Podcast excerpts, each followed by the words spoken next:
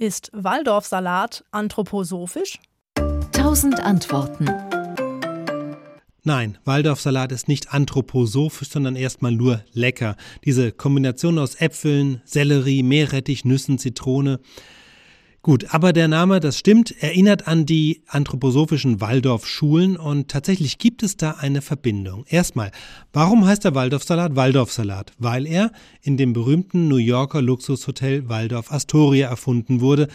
Dieses Hotel hieß bis Ende des 19. Jahrhunderts einfach nur Waldorf Hotel und der Name Waldorf kommt wiederum daher, dass die Vorfahren der Astors aus Waldorf im heutigen Rhein-Neckar-Kreis stammen und der Hotelgründer nannte sich daher William Waldorf Astor. 1893 machte das Hotel auf, drei Jahre später stand der Waldorf-Salat auf der Speisekarte.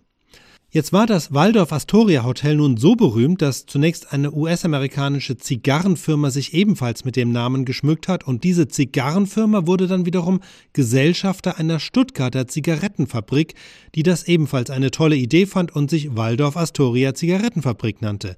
Deren Direktor war nun ein guter Bekannter des Begründers der Anthroposophie Rudolf Steiner.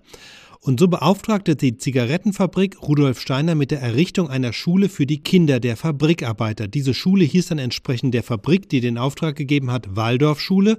Und als Steiner später ein ganzes Netz solcher Schulen gründete, blieb er einfach bei dem Namen. Insofern führen beide Spuren, die des Salats und die der Schulen, zum berühmten New Yorker Hotel, aber der Waldorfsalat kam zuerst und er ist somit keine ausgewiesene anthroposophische Speise. SWR Wissen 1000 Antworten